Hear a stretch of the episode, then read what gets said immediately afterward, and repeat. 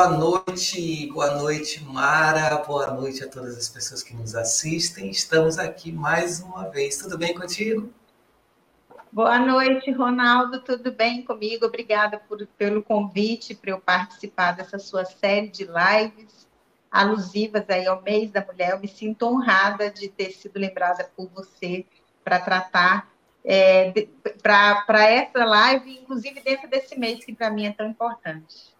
Ah, é verdade, é um mês muito importante, a gente vai poder falar bastante sobre isso. Mas antes, a gente precisa se apresentar para aquelas pessoas que não nos enxergam. Então eu vou começar e depois você é, me segue. Eu sou Ronaldo Moura, eu não tenho cabelos sobre a minha cabeça, eu uso óculos retangulares de armação azul Usa um cavanhaque que já está quase todo branco, uma camisa azul clara hoje, por trás de mim tem uma planta, uma zamioculca e uma parede listrada em tons de marrom e cinza. Agora é você. ok, eu sou Mara Célia, sou Mara, pode me chamar de Mara. Eu, tô, eu tenho cabelos encaracolados, pintados, é, num tom assim meio vermelho, é, deixa eu ver o que mais. Atrás de mim, estou de camisa rosa, e atrás de mim tenho uma planta que eu tentei de todas as formas ver se ela aparecia mais, eu não estou conseguindo. Percebi só agora que tem uma tela de computador ligada e atrapalhando um pouco. Ali aparece a minha estante com o espelhozinho da estante em que aparece o meu, meu revestimento do outro lado. Legal, muito bem. Bom, gente, Mara, é assim, a nossa série Empreendedora Sem Medo é para que pessoas como você, que já estão atuando como empresárias, como empreendedoras, ou mesmo que tenham uma, uma atividade empreendedora que não seja, é, não busque, não vise lucros, inspirem outras mulheres que desejam empreender. Que às vezes a gente quer fazer alguma coisa, a gente tem um desejo muito forte, tem até uma necessidade, mas a gente se sente incapaz, a gente se sente fraco, a gente acha que isso é para o outro, não é para a gente. Então, essas histórias de mulheres empreendedoras, é, eu tenho trazido para que uma fortaleça a outra, para que uma possa dizer para a outra que sim, passamos dificuldades, mas sim, vencemos, sim, é possível, sabe? Então, a gente sempre começa é, perguntando, né? Hoje você passar pela Mara vai dizer, uau, essa advogada bem-sucedida, já foi vice-presidente da UAB, uma pessoa que é reconhecida em todo o estado pelo trabalho maravilhoso que faz, mas você teve um começo. E onde começou essa história sua? Ah, bacana, eu gostei do reconhecido, obrigada. É, fico muito feliz, Ronaldo. Eu acho que todos, todo mundo passa por um processo de autoconhecimento. A gente sempre tem aquela, aquela confusão de se imaginar se a gente tivesse a cabeça de hoje, aos 20 anos, o que, que a gente poderia mudar, né? Hoje eu me sinto realizada no exercício que eu escolhi para minha vida, que é a advocacia, uma profissão que permite não apenas você investir financeiramente né? Mas também ter, trazer um retorno social muito grande. Mas antes de começar, o que você disse, né? Eu tive todas as dúvidas na juventude de qual carreira seguir. Eu fiz história por um período, por dois anos, decidi, ou seja, ia ser professora, decidi fazer direito, mudei de curso, ambos os cursos na Uni, concluí direito, fiquei cinco anos absolutamente sem fazer nada do uso do direito, porque na época que eu estava na faculdade, eu investi em outra área, que foi a área do jornalismo, principalmente o telejornalismo, fui apresentadora de televisão, fui repórter de TV, e de tudo isso eu posso resumir, Ronaldo, que a, a to, as três profissões, todas elas, giram em torno daquilo que hoje eu posso me reconhecer como um facilitador da minha vida, que é um pouco da oratória que eu tenho. Então, assim, tanto a questão de ser professora, a advocacia, no meu tempo de jornalista, que eu fiquei cinco anos, todas são áreas que, efetivamente, o que elas têm em comum, né, o que elas, que elas convergem bastante, é a fala, é a oratória. Então, e eu ainda... hoje Oi? Pode falar. E hoje eu me reconheço assim, como o meu forte sendo a oratória, né? E aí eu fiquei esses cinco anos dentro do jornalismo, fui convidada para assessorar é, um órgão, Ministério Público, como assessora de imprensa, e um dia eu pedi a chance para ser assessora jurídica, foi quando eu comecei a estudar por conta, depois de cinco anos de formada em Direito, que eu não fazia, é, não utilizava realmente meu curso, depois de cinco anos decidi estudar por conta, e nesses cinco anos é, é, e cinco anos depois, então, me reconheci advogada. Saí do Ministério Público e fui advogar, né? E aí é aquela questão que a gente estava conversando um pouquinho antes, né, é, Ronaldo, se são coincidências ou sincronicidades, que eu prefiro que você depois explique melhor, que você entende uhum. mais isso do que eu, porque se é coincidência ou sincronicidade, é verdade que uh, se eu posso dizer, eu tive muita sorte de encontrar pessoas que é, me, me, me conduziram e me ajudaram a eu ter, me fortalecer na minha carreira, né? Minha, meu sócio, meu primeiro sócio, trabalha comigo há 16 anos, desde que eu comecei a advogar, já comecei a advogar com ele, que é o doutor José Viana Alves, que eu tenho assim como um segundo pai, e a minha sócia, que você conhece, a Nayara Símias, ela que está fugindo, aqui. mas ainda vai conversar comigo aqui. Vai que eu também vou cortar. e aí a Nayara está há 15 anos comigo. Né? São 15 anos de uma ótima relação. Eu vejo tantos colegas tendo tantas confusões, tantos problemas em sociedades, e isso demonstra, ela é minha melhor amiga e minha sócia. E recentemente ingressou na sociedade nossa, o doutor Gabriel Tomazetti, que é um empreendedor por excelência, né? Então, de novo, vem a questão da sincronicidade, de conseguir convergir com uma pessoa que tem um ideal de empreendedorismo muito forte dentro dele. E ele estimula isso bastante dentro da nossa, dentro do nosso escritório. Deixa eu fazer um parêntese aqui. É, eu conheci você primeiro, depois eu conheci sua sócia, pessoa fantástica também, maravilhosa, que eu gosto muito. Conheci muito rapidamente Gabriel e vou dizer que espetáculo vocês se reunirem para desenvolverem um trabalho juntos, né? Para terem. É, é, mais do que uma sociedade, eu sei disso. É, é uma parceria, é uma sinergia muito grande que vocês têm, é uma complementaridade muito grande, e isso é raro. Isso é um valor que vocês têm, uma capacidade que vocês têm, que é invejável mas é também passível de ser modelada, né? As pessoas precisam aprender a ter confiança um no outro, a observar qualidades tanto quanto defeitos, a, a proporcionar um ambiente seguro para que as pessoas falem do que concordam, do que não concordam, do que gostam, do que não gostam, para que haja essa, essa confiança cada vez maior. E eu percebi isso em vocês. Com certeza tem os dias, né, que, que isso não flui tão bem, mas isso é normal. Mas, assim, é tanto que, que, você, que isso, no geral, na maior parte das vezes, flui, que vocês têm aprofundado essa parceria. Então, é, eu assim, dou os parabéns para você e para todos os sócios, pelo que eu tenho acompanhado muito de longe, de ver como vocês evoluem nisso. Né? E é, é por aí. Mas eu quero perguntar mais. Vamos lá. É, você falou de um período em que você hesitou, né? Que carreira eu vou seguir? E você sente que isso ainda é assim para o jovem, né? É, Como foi jovem... isso para ti na época?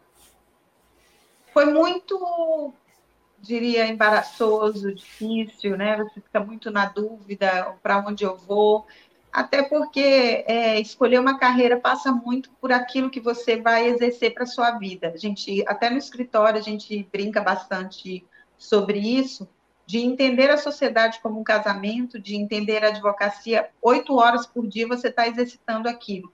E quando você realmente emerge na sua carreira, como a gente faz, é, não, acaba, não, não, acaba não sendo só oito horas. Eu vivo muito mais a advocacia do que a, a, minha vida privada.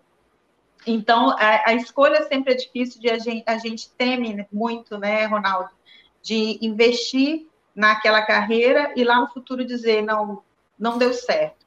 É, então, é, eu sempre, eu já fui convidada algumas vezes para falar para jovens que ingressam na advocacia como eles podem é, começar a carreira de forma com sucesso, né? E não existe, obviamente, nenhuma fórmula mágica, claro que não, mas eu sempre tento é, argumentar ou tento despertar a quem tenta ir para a advocacia, principalmente porque é uma profissão que nós sabemos tem muitos advogados e advogadas, né? E todos se sentem é, submersos nesse nesse meio tão lotado, diria assim, como como você pode então é, se destacar? E eu sempre digo, primeiro invista na sua imagem, quando eu digo investir na imagem, é investir, é, é, inclusive, no, no, na imagem do escritório mesmo, que hoje pode ser a sua casa, é possível hoje que você advogue dentro de casa, não só pelo PJE. É, infelizmente, a pandemia trouxe essa realidade para a advocacia, de você trabalhar totalmente dentro de casa, e talvez isso tenha sido, para alguns colegas, um facilitador. Assim espero que tenha sido para a maioria. Mas, além de investir na advocacia, com um bom notebook mesmo, né? com um bom, eh, uma estrutura mínima para você não ser, não ficar de, de calças curtas, né? Diria isso. É você buscar realmente se especializar. Aqui, penso eu, como eu disse, não existe uma fórmula mágica, não estou aqui para dizer o que, que está certo, o que está errado, mas hoje eu sei que um dos acertos que eu tive para minha vida na escolha da advocacia é estabelecer a parte do direito que eu gostaria de atuar, onde eu gostaria de trabalhar na parte do direito, e onde é a parte criminal, e dentro do direito criminal, estabelecendo essencialmente no direito criminal administrativo, os crimes contra a administração pública, é, na parte civil, na questão da improbidade administrativa, foi uma parte que, para mim, me apaixonou. E então eu sempre digo isso. Não adianta eu que não tenho nenhuma familiaridade com o direito do trabalho, eu querer me aventurar para fazer uma audiência trabalhista, né? Para fazer uma defesa trabalhista. É, eu sei que é difícil, porque no começo você quer ter todos os leques possíveis de ações, né? Para a vida, para sua carreira. Mas se eu pudesse trazer esse conselho, que para mim me serviu muito, é especializar-se naquela área, para que você, quando for ouvido perante o magistrado, perante outras autoridades, perante o seu próprio cliente, ele compreender que tem diante de você alguém que conhece efetivamente, de forma percussiente mesmo, aquela matéria, e não um mero aventureiro. Muito bom, muito bom. Mas ainda falando da sua história, a gente vai chegar no direito, calma lá.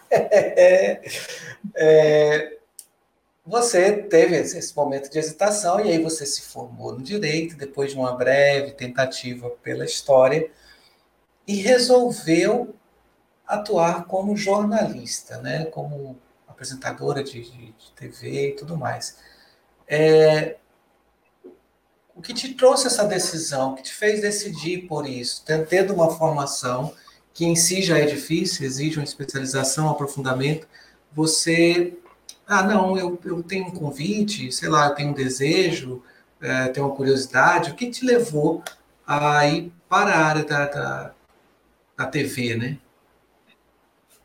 Foi é, abrir uma vaga de, de repórter na TV, eu fui fazer entrevista e eu fui selecionada. Estava estava me preparando, estava me preparando para o vestibular para direito da Unil, fazer história à época. Ah, você não era formada ainda, você não. foi antes das. Ah, tá, desculpa, eu entendi errado. Eu não sou Beleza. jornalista, é, eu sou, a gente chamava na época jornalista provisionado, que é aquele jornalista que não tem é, que não, que não tem o curso de jornalismo, é, não tem a formação. E eu fui selecionada, fiz a entrevista e fiquei cinco anos, foram cinco anos maravilhosos, tive, assim, é, grandes amigos que levei para a vida. Na verdade, assim, eu, também nesse ponto tive muita sorte. Onde eu passei, eu consegui ter grandes amigos. E aí é aquela coisa que você também falou um pouco agora, né, é, Ronaldo? A, a, parte também da, de, do, do, de ser professora sempre esteve comigo. embora eu não tenha levado à frente o curso de História, depois que eu voltei, retomei o direito, que eu comecei a advogar, e isso foi em 2004, quando eu comecei a advogar, em 2005, no ano seguinte, eu já comecei a dar aula, fiquei sete anos dando aula na Uni, na, desculpa, dando aula na Faro, na Faculdade de Rondônia, dei aula por sete anos de processo penal, de, de direito penal e, e, algumas outras disciplinas, mas essencialmente essas. E quando saí, fui convidada a dar aula para pós-graduação, também da Faro. Então, realmente a sala de aula, e agora, recentemente, ano passado, eu estava participando de uma. É, eu fui convidada para dar aula de processo penal preparatório para a OAB. Mas aí chegou um vírus chamado coronavírus e tudo mudou. Acontece, a vida é assim. É, e aí, Mara, aí sim, agora a gente veio para hoje, né? Mas não hoje, vamos falar para ontem, um pouquinho antes de hoje. Você, quando você, dentro do direito, você enveredou pelo direito penal, né? Exige valentia. Como é que, como é que funciona o olhar do outro para uma mulher no direito penal? É um olhar comum, é natural, ok? Ou tem alguma, você percebe que existe ainda alguma, ou existia na época alguma coisa assim, ah, essa mulher não dá conta, isso não é para ela, era melhor ela fazer uma, área mais leve, estar tá no escritório preenchendo petições para outros. Você enfrentou algum tipo de barreira por ser mulher numa área tão densa como o direito penal?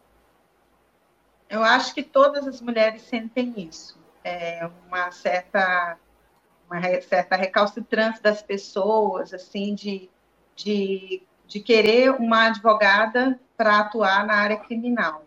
É, hoje, graças a Deus, eu me sinto segura, eu, eu acho que eu sou um nome que as pessoas lembram para a área de direito criminal aqui em Rondônia, graças a Deus, mas até ter esse nome reconhecido, sim, senti muitas tivemos muitas adversidades até você provar é, que, que o ser mulher ou ser homem não vai fazer de, diferença. E tem uma situação específica para, o, para, para a mulher na advocacia criminal, principalmente para mim, o, o, Ronaldo, foi muito oportuno essa, essa sua indagação pelo seguinte. Eu gosto muito hoje, eu atuo bastante, trabalho bastante na conscientização das mulheres na questão da violência doméstica. Então, é, sempre é, sou convidada, eu, eu, gosto mesmo de falar da Lei Maria da Penha, que eu acho que é um dos instrumentos legais mais importantes de proteção das mulheres.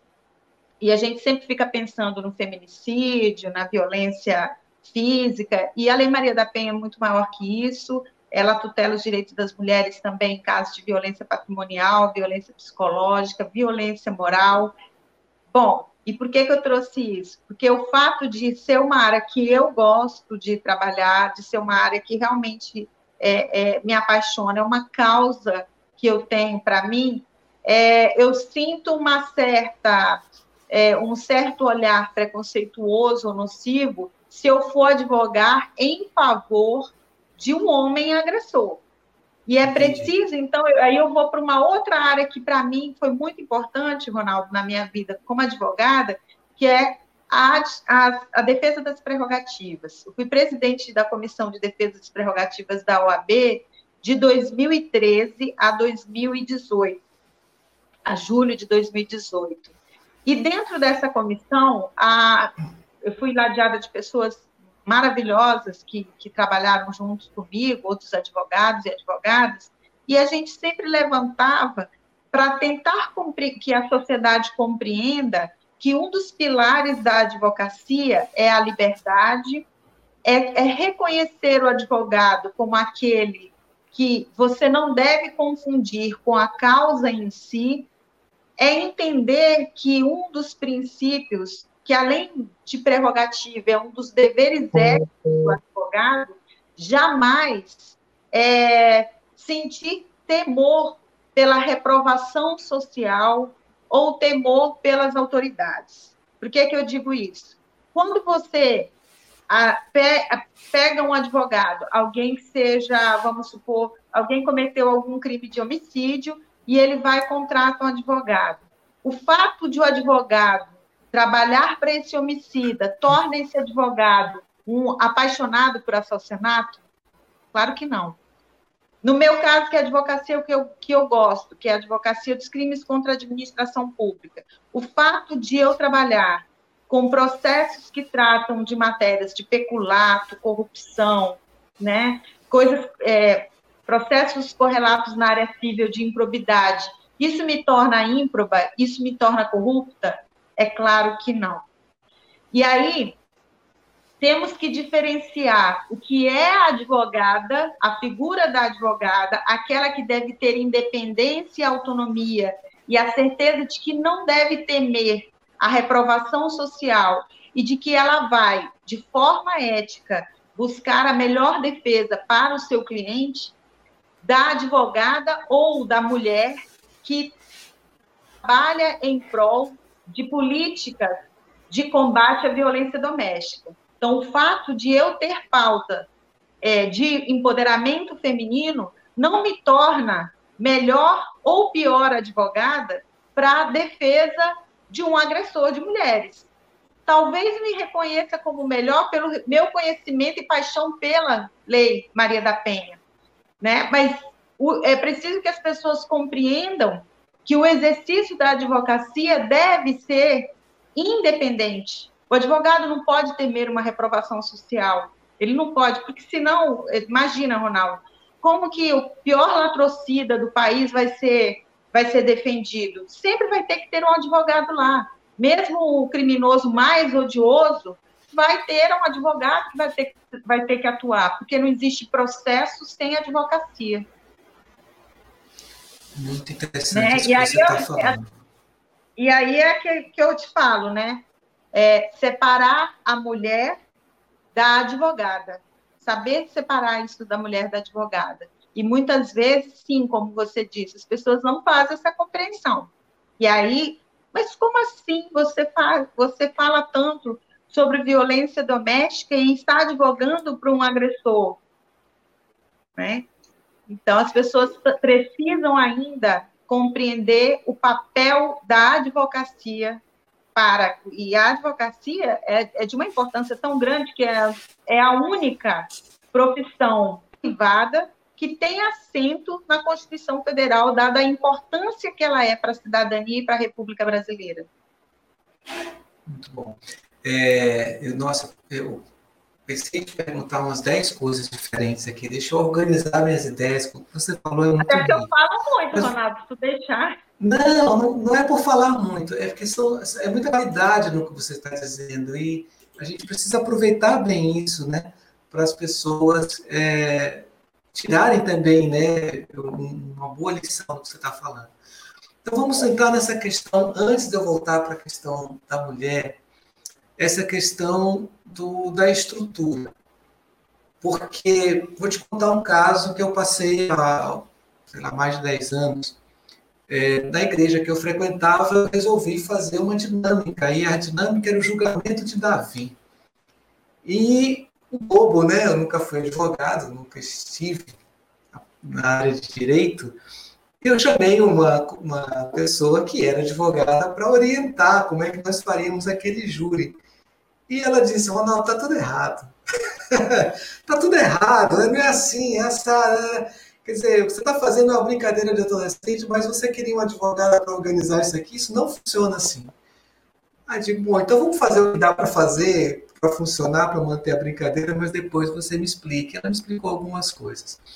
E sabe que do tempo que você está falando, Mara, eu acho que nunca é explicado para a sociedade, para pessoas como eu, não tem um pé no direito, nós somos no máximo clientes de alguém, é, ou réus, né, às vezes, de alguém, que, é, que o direito ele não é aquilo que está nos filmes, pura e simplesmente. O filme, é uma, o filme americano é uma simplificação e uma, às vezes, romantização do direito como ele acontece na, nos tribunais. Né? Eu, eu acho que é bem por aí. E aí termina essa confusão entre uma defesa legítima e uma conivência. é, eu acho que é por aí que a cabeça da pessoa comum, né, da pessoa leiga no assunto, funciona. Ah, então ela está defendendo o bandido? Ah, ela é uma pessoa de, de mau caráter porque ela defende bandido. Mas, primeiro, quem disse que é bandido se a pessoa não foi julgada? Segundo, quem disse que o caráter dela se mistura com o caráter do cliente dela? Né? E eu acho que essas confusões que a gente precisa desmistificar, e você trouxe isso muito bem na sua fala. Ou eu é, falei errado? Foi perfeito, que é exatamente uma das, um dos maiores desafios que tem a advocacia criminal. Fazer as pessoas compreenderem a diferença do advogado, da advogada, da pessoa que está sendo defendida. Porque há muita confusão. É lógico que aqueles que ultrapassam aquela a, a linha e passam a não advogar, mas atuar criminosamente, para esses, obviamente, deve haver a, a, deve haver a aplicação da lei na medida do erro que eles cometeram, né? Do excesso. Todo mundo está. Tá, mas isso não é para a advocacia em si. Todo mundo está suscetível, não todo mundo, melhor, todas as profissões, todas as carreiras estão suscetíveis de ter ali é, uma, como diz. Ih, travou. Né? E aí eu vou perguntar para quem está nos assistindo, quem travou foi Marcelo ou fui eu? Dá aí um, Vai um ok. Voltando. Opa, caiu e voltou, né? Caiu, agora voltou. Você está aí, está se mexendo. Então, eu estava falando.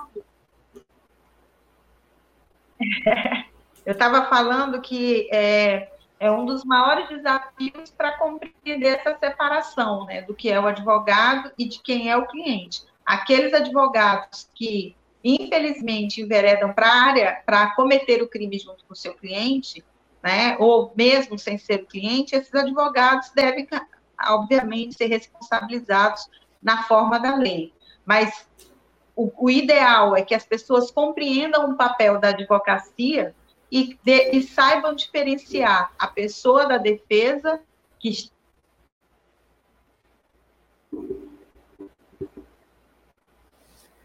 travou de novo e vai já voltar. Ela está falando de diferenciar a pessoa da defesa. Voltou. Sou Não eu voltou. que estou caindo? É. Deixa eu. Sou eu? É você que está caindo. O pessoal já confirmou aqui no, no, no, no chat. Melhorou? Voltou. Melhorou. Então, eu tirei a internet aqui de casa, estou usando a do celular, vamos ver se melhora. E tá então, assim, se as pessoas souberem diferenciar isso, já vai ser de enorme mudança em relação à advocacia. E é o que você disse, a advocacia criminal é que vai estar sempre mais suscetível a esses julgamentos nocivos de pessoas que desconhecem a importância que é ter um advogado. E todo mundo todo mundo um dia pode precisar de um advogado. Infelizmente, em dias atuais, nós temos visto a deflagração de inquéritos, a deflagração de processos, inclusive de improbidade administrativa, é, indevidamente. Então, qualquer pessoa, infelizmente, infelizmente, está suscetível de viver a agrura de figurar no polo passivo de uma ação de improbidade ou de um processo criminal, infelizmente. E é aí que precisa entender a importância do que é a advocacia livre e independente. Sim, sim, é, eu entendo bem isso. Tem muitos processos que você sabe que eu também trabalho no Tribunal Eleitoral e tem muitos tem, tem muitos recursos que passam pelas minhas decisões, né? E cada vez que eu assino uma contratação, cada vez que eu, eu licito, que eu contrato alguém, ou mesmo que eu não contrato, mas que eu abro um processo para uma contratação, é, eu não, não, sou uma pessoa de ter muitos medos, né? Mas me vem à pele essa responsabilidade, né? É, será que a forma como eu estou usando o recurso público será percebida pelos órgãos de fiscalização, como uma, uma forma correta. Não que eu, eu, esteja agindo de maneira incorreta, não, Mas assim, será que eu coloquei todos os elementos no processo que defendem a minha instituição e o patrimônio público e ainda garantem qualidade na prestação de serviço? Então, mas eu sei que nem todas as pessoas é, foram orientadas a pensar assim. E isso vai desaguar ali no teu, no teu escritório, né? Quando a pessoa diz, poxa, Mara, eu achava que estava fazendo correto, mas tinha um detalhe que eu não me atentei. E aí eu fui parar na mídia, e aí eu fui parar. Estou falando que todo mundo que procura um advogado por causa administrativa é inocente. Por favor, não misturem as coisas. Estou falando que muitas vezes é.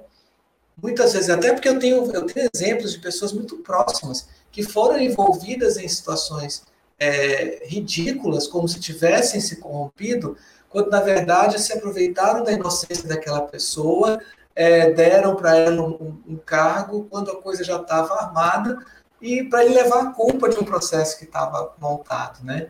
Então eu já vi situações assim de, de da pessoa cair e ficar ter muito problema para provar sua inocência na justiça, investir muito dinheiro da família com advogados para poder provar sua inocência, porque realmente é inocente. Então, um outro problema que eu vejo, Mara, eu não sei se você quer comentar sobre isso, é, até citei um pouquinho, é essa mania cada vez maior né, que nós temos de olhar uma notícia, às vezes olhar só a manchete da notícia, e já aquilo coincidir com um pensamento negativo que nós temos e nós já saímos julgando as pessoas.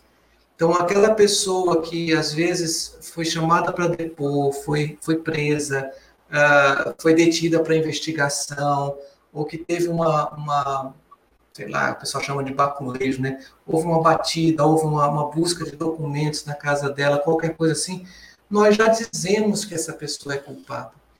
E, e talvez seja, talvez não, mas é, se eu não estou dentro do processo, por que raios eu estou recebendo essa notícia e por que, afinal, eu estou me colocando na posição de juiz ou de promotor daquela pessoa?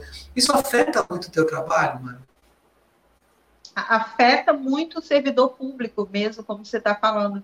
É, teve uma situação muito curiosa, eu não advoguei, eu soube dando aula, um aluno me contou, isso já faz um tempo, o aluno me contou que um determinado órgão instaurou sindicância em razão de uma.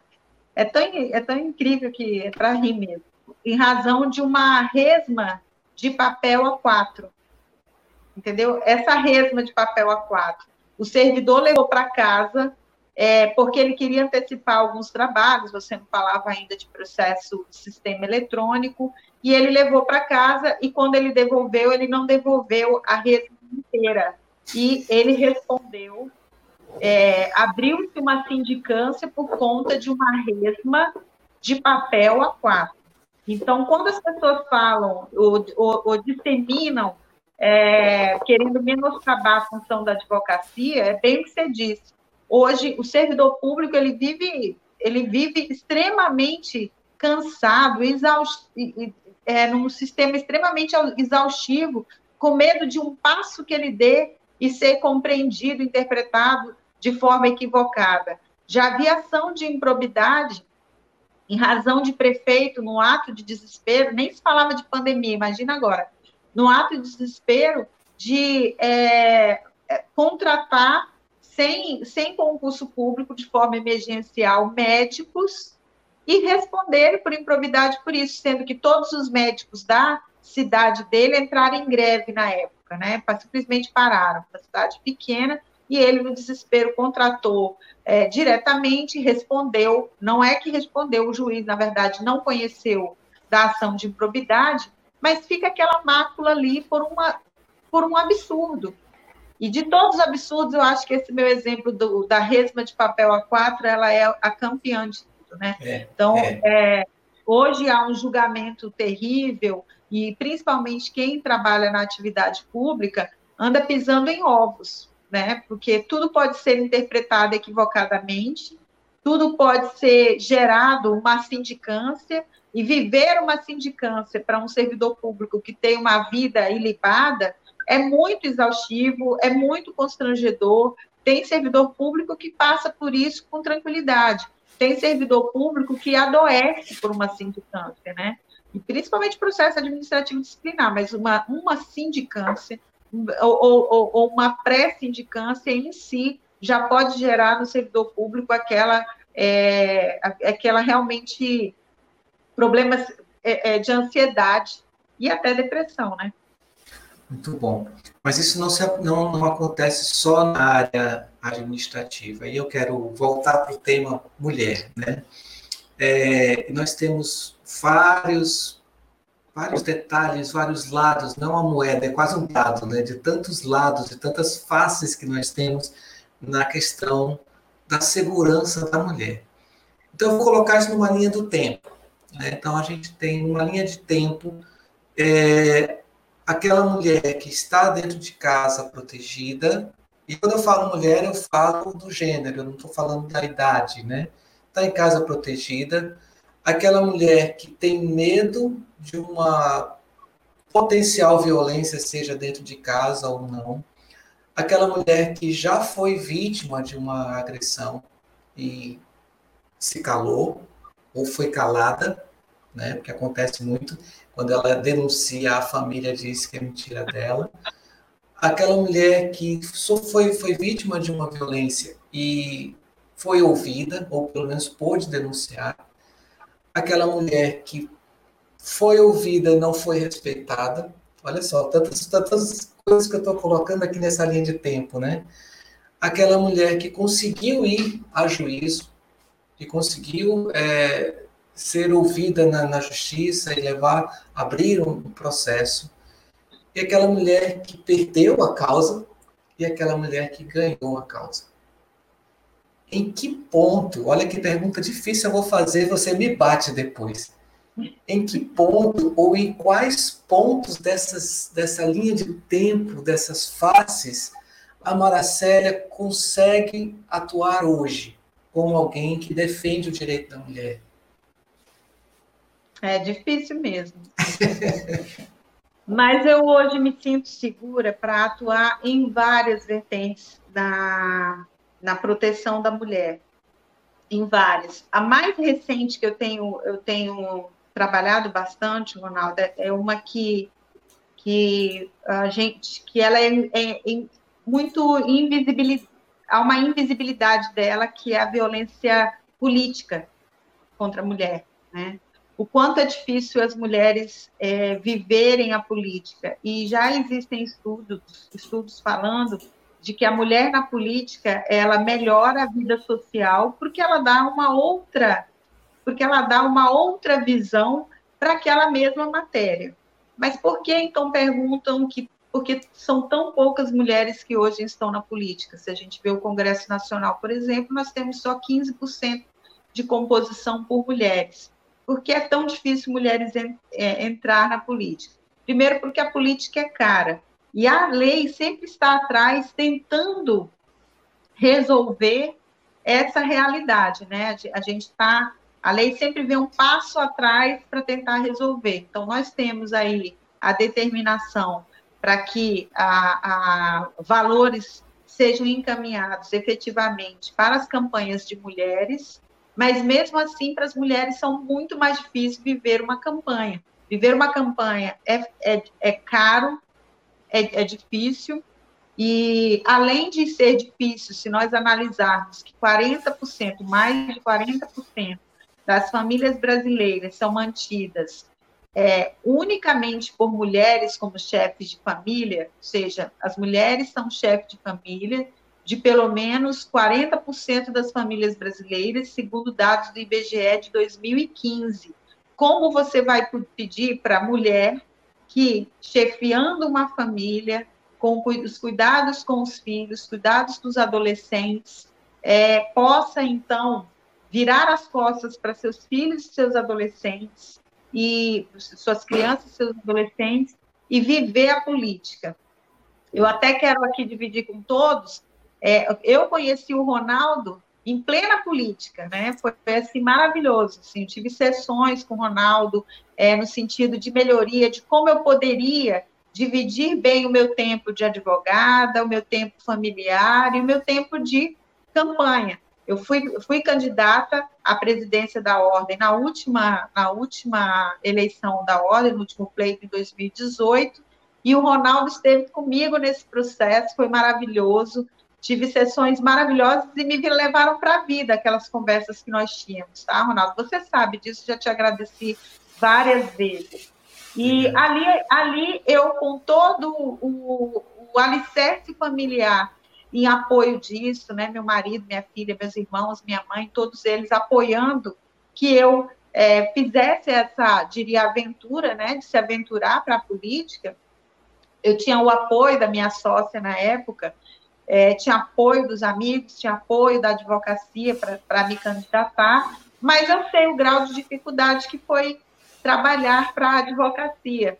Até porque, para advocacia não, para ser campanha, até porque, e de novo falando sobre a violência contra a mulher na política, Ronaldo, é, é muito comum as pessoas, e eu vivi isso, conversarem ou, ou, ou, ou questionarem como eu, mulher, saía de casa para descer o interior de Rondônia inteira para fazer, é, fazer campanha. E não se perguntava isso ao candidato adversário, porque é natural o homem sair de casa para fazer atividades, para trabalhar, para e a política é um trabalho, né? O exercício de política é um trabalho em si necessário para a sociedade, mas muito me questionavam isso. Poxa, você vai para Vilhena, como é que fica seu marido? Chegava esse absurdo e as pessoas nem se reconhecem dizendo isso. Com aquela pergunta, o teu marido deixa, né? Então assim, e aí, então, quando você diz qual dessas violências que a mulher vive que eu, que eu, que eu gosto, né? Eu acho que tudo. A que mais dói, obviamente, é a violência física, principalmente aquela que vai para o feminicídio. É, eu não atuo na área do júri, já fiz dois júris, mas eu fiz dois júris é, a convite do doutor Viana, não é uma área que eu gosto, e o feminicídio necessariamente vai ser atuado em júri.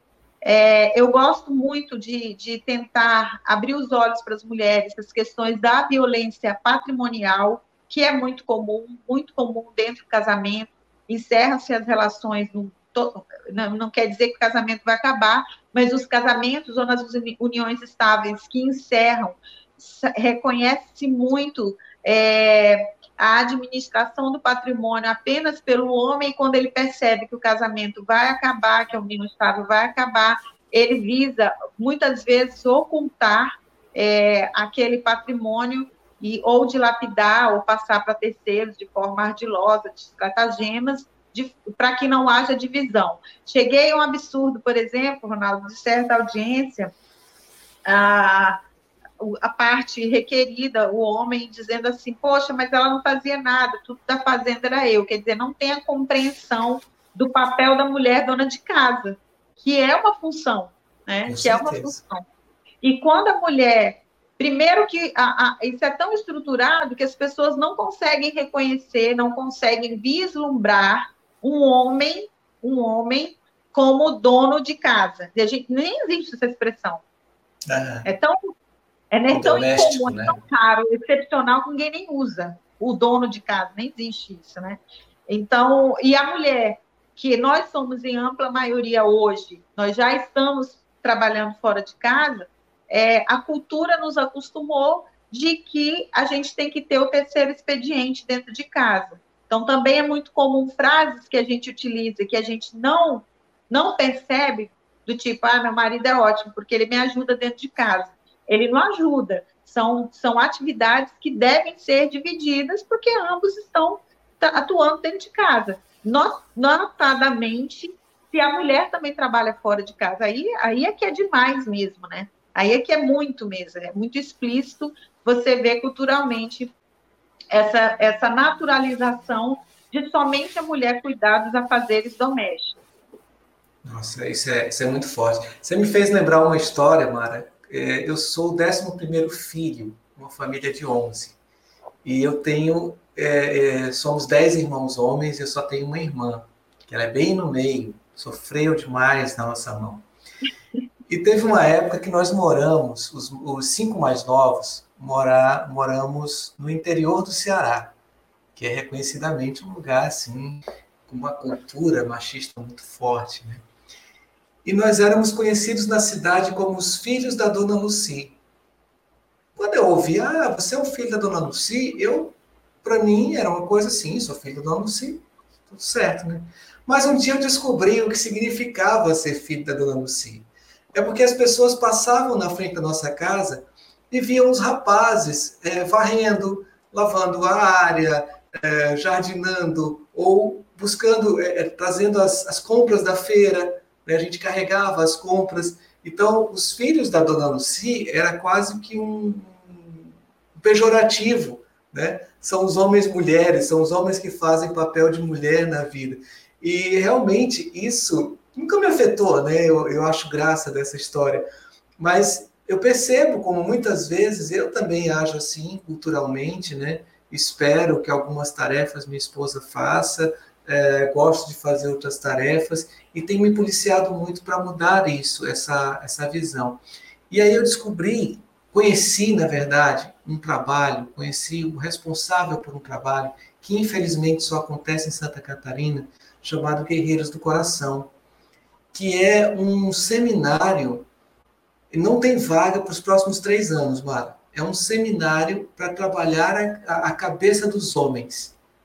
Né? Então, eles fazem dois encontros, cada, cada seminário são dois encontros, dois finais de semana inteiro, onde esses homens podem falar do que é ser homem, da sua dificuldade em ser homem, das exigências que tem no papel do homem, e eles são é, trazidos à realidade de como ser homem nessa sociedade do século XXI que nós vivemos.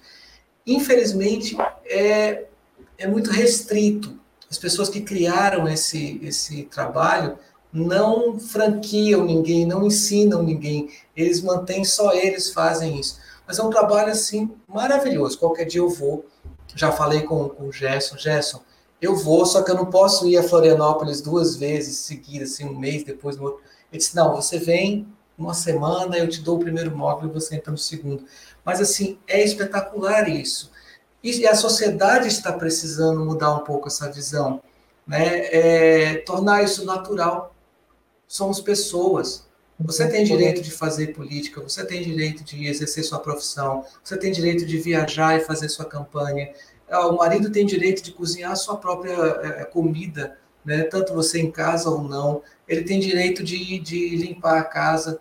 Não é um dever, não é uma obrigação. Você quer a casa limpa, por que você está esperando que alguém de saia, que uma mulher faça isso? Né? É, você vai lá limpa. Simples, simples assim.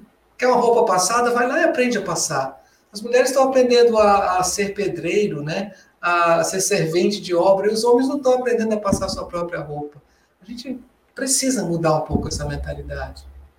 Mas eu achei bem legal você dizer isso, Ronaldo, porque primeiro você abriu a sua fala reconhecendo isso, que é difícil, uhum. ninguém se reconhece. E, e, quando eu falo ninguém se reconhece, eu mesmo devo me reconhecer.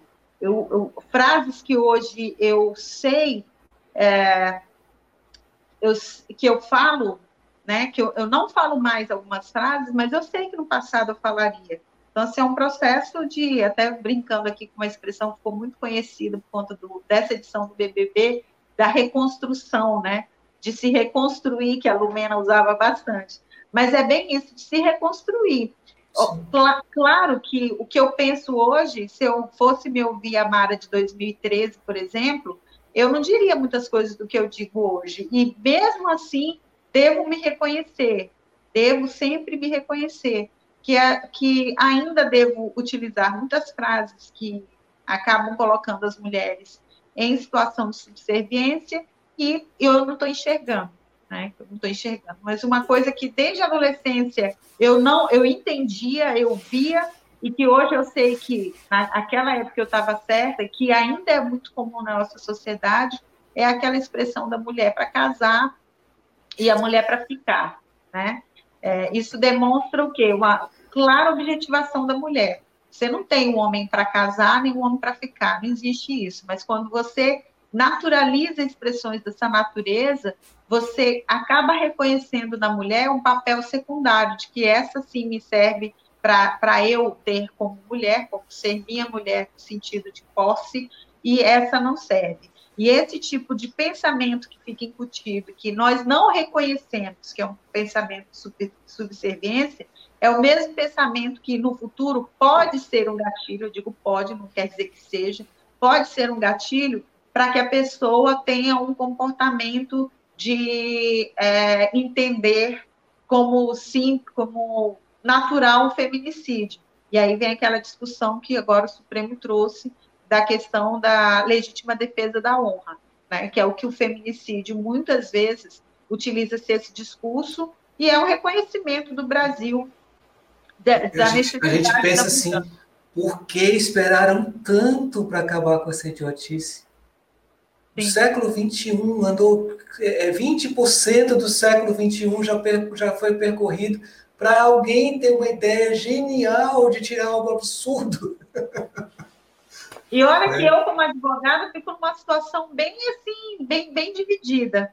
Porque, como advogada, sendo um princípio da plenitude da defesa, aquele que, que é o princípio básico do júri, eu devo reconhecer que o advogado, na defesa do júri, ele deve ter toda a liberdade para buscar o resultado absolutório para o seu cliente. Eu tenho que reconhecer dessa forma. Mas o que pesa é que o legítima defesa da honra ele só existe para matar mulheres.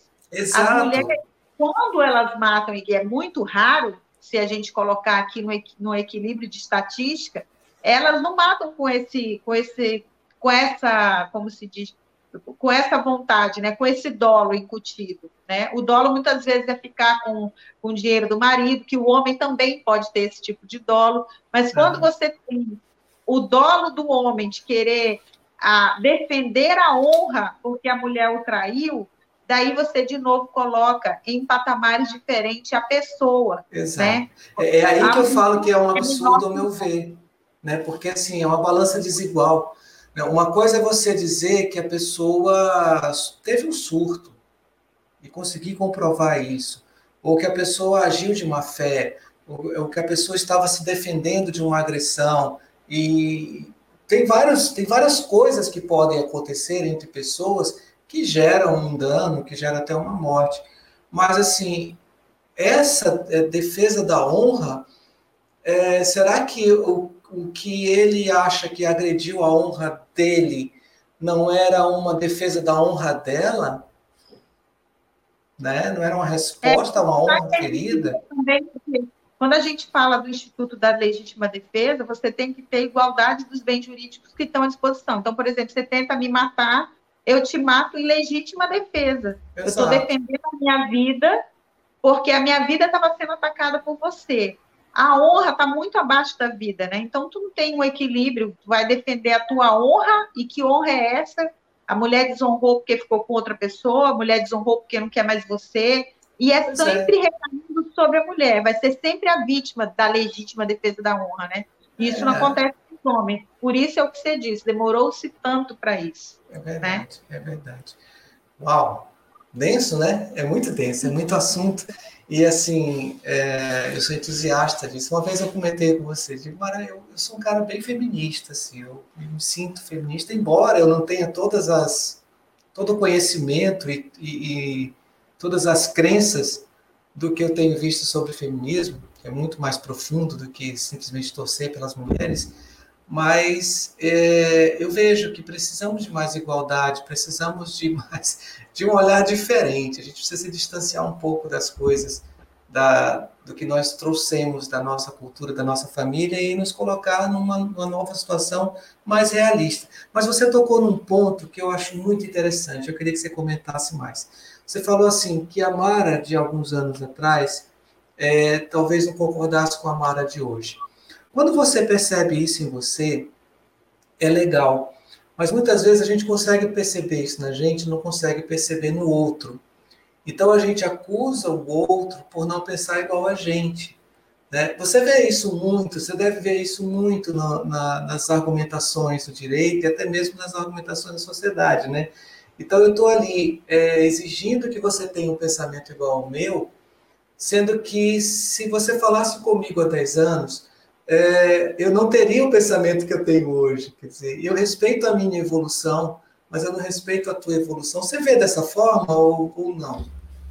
Vejo tem, é, vejo sim, Ronaldo, e tenho que me reconhecer que muitas vezes a gente sim comete esse erro, né? A gente comete sim, a gente é intolerante muito com o que as pessoas. É, você se acha, né, que você já pensa um passo à frente, mas talvez não, né? Também tem que se reconhecer, talvez não. O teu passo à frente foi à frente e é o equivocado, não existe o certo, não existe o errado, né? É tão difícil. É... Por isso que é tão preocupante aquela expressão cidadão de bem, né? É bem maniqueísta dizer o cidadão de bem. Até que ponto tu é o bem, né? O bem é aceitar a morte para tudo, bem é matar, né? Para, né? Que bem é esse? Mas é o que você disse, é, saber que até, até que ponto as pessoas não, não reconhecem ou não entendem isso. Essa expressão que você usou, feminismo, é uma palavra que é, é, é muito é muito difícil ser falada. Eu me reconheço feminista, eu sei que eu sou feminista, e, mas eu sei o quanto é difícil ainda hoje você utilizar essa palavra. Quanto uh, existe muito uma carga nociva, uma peste extremamente negativa. E reconhecer o feminismo, a importância dele é entender que hoje mulheres votam, porque a partir de 1932, mulheres feministas, ainda que se não se reconhecessem com essas palavras, lutaram para o direito ao voto. E veja de novo na questão da violência, da violência política, né? Nós não temos 100 anos de voto, de 1932 para hoje, 2021, ainda somos só 21, aliás, só somos 15% como regra. Então, é muito pequena a participação da mulher, mesmo tanto tempo depois, quase 100 anos, a gente ainda está muito aquém do que a gente poderia é, estar dentro do, da, da política. A OAB, por exemplo, é, acabou reconhecendo essa falha social, essa falha histórica, porque a OAB tem um papel republicano e de cidadania que deve ser é, sempre precursor. Então, neste ano, o Conselho Federal determinou que todas as chapas devem ter 50% de homem e 50% de mulher. E, além disso, as chapas também tirou da invisibilidade a advocacia negra. Então, sim, 30% das chapas deverão ser formadas também por pessoas negras, né, por advogados e advogadas é, que, se, que se reconheçam negros e negras, né? Então, é, e é o papel que a OAB deve ter de estar como precursora para se ter um equilíbrio, para que se tenha efetivamente a igualdade. Não sem, sem certa resistência, obviamente, isso teve muita resistência, tem muita gente acha, ainda não entende a importância dessa igualdade, e às vezes traz pechas negativas, quando poderia simplesmente buscar abrir os olhos e compreender que os espaços políticos devem ser ocupados por todos e todas. Mara, gostei disso e eu quero comentar uma coisa. Dentro do que você falou mais cedo também, é, sobre a dificuldade da mulher estar presente na política. É, tem uma, uma frase que eu gosto muito que diz assim: se você acredita que você pode, você está certa. Se você acredita que você não pode, você está certa. É, eu vejo o seguinte: existe uma cultura, aí eu estou colocando nem na fogueira. Eu acredito que existe uma cultura que diz que algumas áreas no mundo são muito mais difíceis para a mulher e por isso as mulheres não entram. Agora, nas ciências exatas, nós temos mais mulheres se destacando. Agora, na engenharia, nós temos mais mulheres. Agora, na informática. E, uma coisa assim, meio de crença. E na política também. Porque a mulher tem que se dividir, é, coitada, ela tem que trabalhar e tem que cuidar dos meninos e tem que fazer seus afazeres domésticos e é mal vista quando vai para a política. Mas eu vejo, tenho conversado com mulheres aqui que saem de casa de madrugada, deixando a família em casa para poder se virar para botar comida no prato.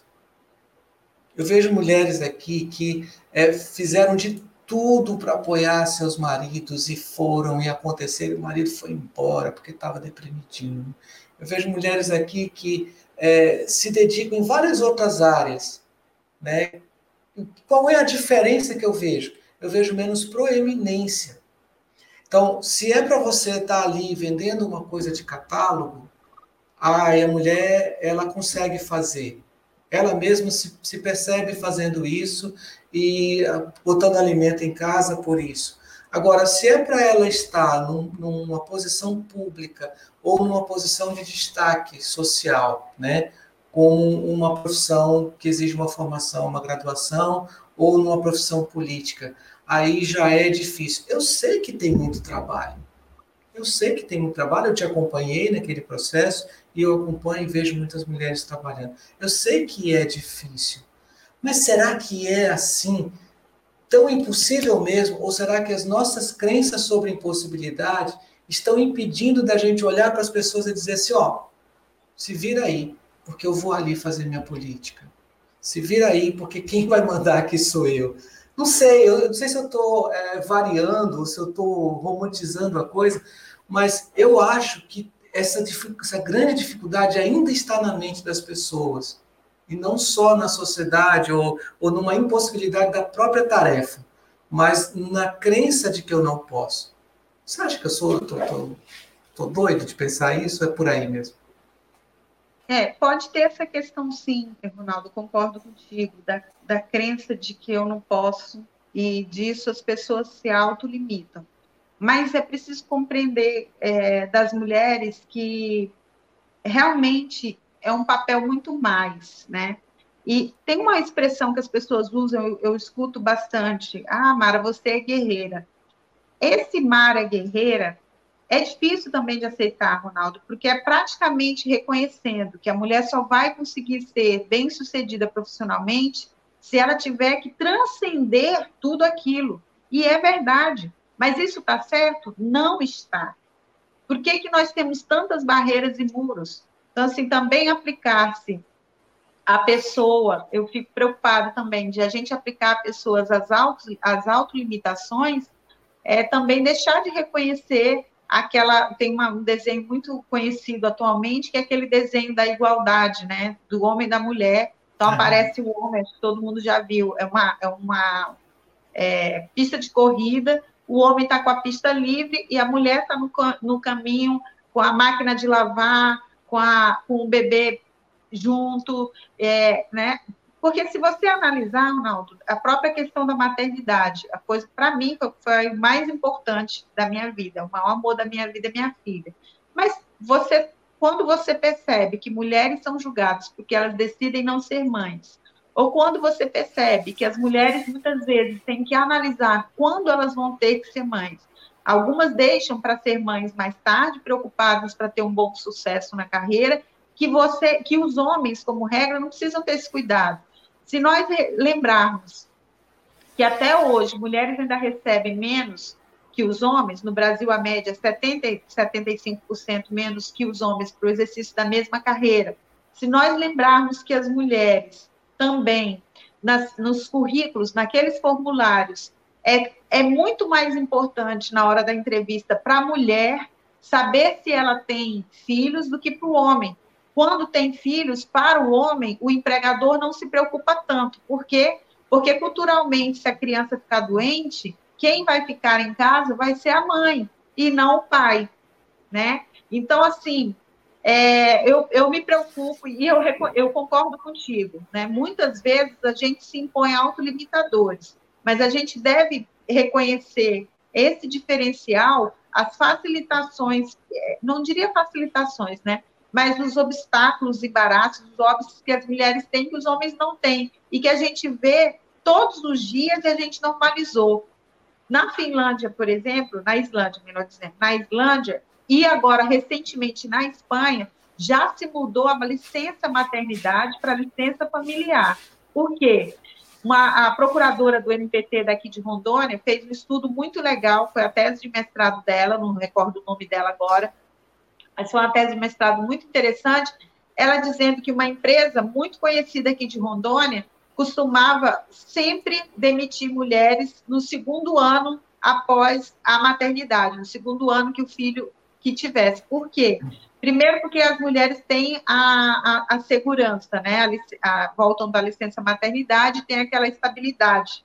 Mas quando vem essa estabilidade, nesse período de dois anos, quando a criança fica doente de novo, quem vai ficar em casa é a mulher e os homens não ficam em casa para cuidar dos seus bebês, seus bebês. Então, na, na Islândia e neste ano, no fim do ano passado, ou foi neste ano, acho que foi no fim do ano passado, a Espanha estabeleceu a licença família, que significa isso. Tanto o homem quanto a mulher vão ficar em casa, de forma que o empregador não diferencie e não compreenda que contratar mulheres vai ser um custo alto. Então, sim, nós temos autolimitadores, sim, mas te, temos que compreender que a mulher tem muito mais obstáculos. E aí, lembrando de novo dessa imagem da corrida, os obstáculos estão só na frente da mulher e o homem está com a vida livre ali, a, a pista dele é livre e a dela tem todas essas para atravessar. Muito bom, muito bom. É, me chama a atenção para isso, sabe, Mara? A gente precisa fazer novos acordos sobre um monte de coisa. nós, nós precisamos reconstruir muita coisa, olhar esse sistema com atenção, com carinho, é, é muito importante. E esse é né? o mês para a gente falar disso, né? É, é. o mês para a gente despertar sobre. Na verdade, devia ser todo mês, mas já que é o mês é, da mulher. A gente vou te falar que, o, que o Empreendedora Sem Medo vai seguir. Enquanto alguém quiser falar comigo, vai ter mulheres aqui toda terça e quinta. Eu não quero parar, não. Né? E, mas aí agora eu quero te perguntar. Você tem alguma coisa para me perguntar, né? Só eu estou te explorando? tenho, tenho sim. Qual seria ah, o conselho que você daria? É, você tratou muito bem disso comigo em 2018, mas eu acho que seria muito útil para quem nos ouve, é, é, para quem nos assiste ouvir isso. Como poder equilibrar o tempo?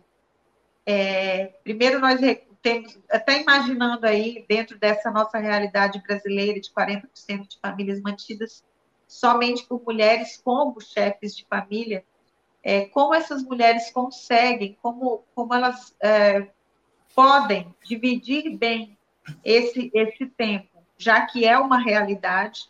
Então, vivendo dessa realidade, como elas podem viver bem a vida familiar, a vida do trabalho, sobretudo agora, e esse é o tempero novo que, que vem às nossas vidas, né, Ronaldo? Agora com a pandemia, que houve e também há uma desigualdade muito grande que a ONU tem, a ONU Mulheres tem identificado, das mulheres dentro de casa com a pandemia, que elas vão sim ter uma vão, vai ter um desequilíbrio aí de desigualdade por muito tempo que as mulheres vão sentir viver a pandemia, porque hoje é tudo misturado, né, Ronaldo? A gente vive o, a, a, o trabalho misturado com a vida dentro de casa, tudo no momento, tudo misturado agora. É, é bem complexa essa tua pergunta. A, do, de trás para o começo, né? A pandemia, ela deixando as pessoas mais dentro de casa, ela torna mais invisíveis alguns problemas. Né? Antes, você, homem mulher, tanto faz, qualquer pessoa que saísse para trabalhar, encontrava outras pessoas com quem facilmente falava sobre seus problemas, né? Então, para pedir ajuda, para pedir conselhos, para pedir orientações, ou simplesmente para desabafar.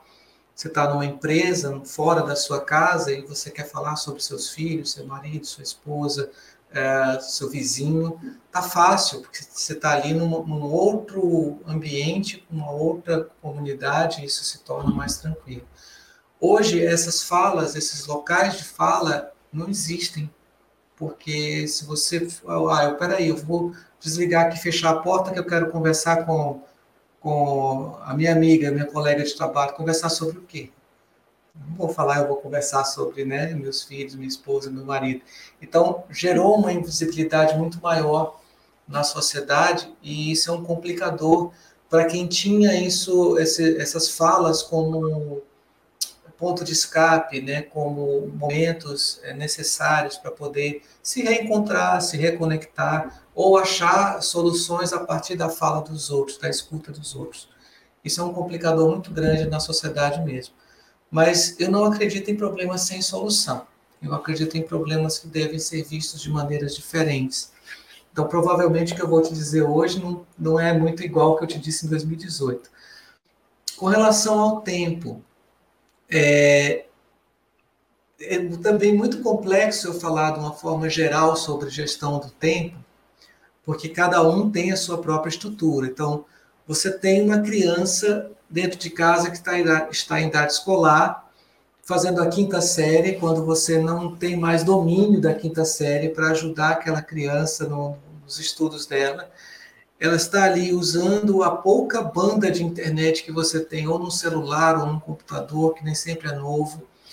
E você tem que manter silêncio, você tem que manter caminhos específicos dentro de casa para não atrapalhar aquele aprendizado daquela criança. Então, antes, se a criança, se, a, se os meninos estavam na escola, se o, a esposa estava trabalhando, se o marido estava trabalhando, você tinha a casa inteira para organizar e quando chegasse estava tudo certo.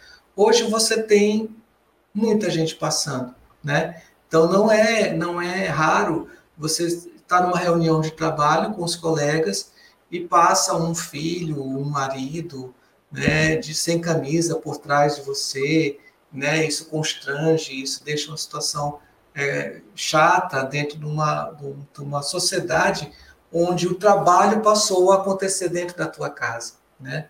Então a gestão do tempo ela ficou mais difícil porque a gente trouxe mais elementos para essa salada, né? Mais elementos emocionais, inclusive. Porém, a, a estrutura ela é basicamente mantida. Qual é a estrutura da gestão do tempo? Primeiro, aquilo que eu posso delegar, que não é tão importante que se a outra pessoa falhar vai comprometer tudo. Eu posso delegar, posso delegar uma louça para lavar, eu posso delegar um chão para varrer, eu posso delegar um. Delega. Você pode delegar. Pensa bem se muitas coisas também você não está. Eu estou falando você, agora falando para o público, tá, Mara? A pessoa não está acumulando porque acredita que só ela pode fazer ou porque não confia em quem está junto, em quem está próximo. Tá? Então, delegar, dividir tarefas é necessário. Fazer suas tarefas de madrugada, se for preciso, ok, porque o tempo está exigindo isso. Mas delegar é importante. A segunda regra: urgência é diferente de ansiedade. Eu tenho visto, Mara, cada vez mais as pessoas confundirem as suas ansiedades com urgências. Como é que eu sei se aquilo que eu acho que é para agora é realmente uma urgência ou se é uma ansiedade minha? Simples. Se eu parar, se eu der dois passinhos para trás na minha mente e pensar, se isso não acontecer, qual é a consequência? Se eu conseguir pensar isso de uma forma descolada de mim, eu vou saber se a consequência é grave e realmente precisa ser feito agora e por mim, ou se a consequência talvez vá se dissipar. E eu tenho visto isso como uma, uma ação prática na minha vida, que muitas coisas que chegam para mim como urgentes, quando eu deixo sobre a mesa, elas se resolvem sozinhas. A pessoa vem, ah, eu preciso de mais. Deixa eu pensar um pouquinho sobre isso.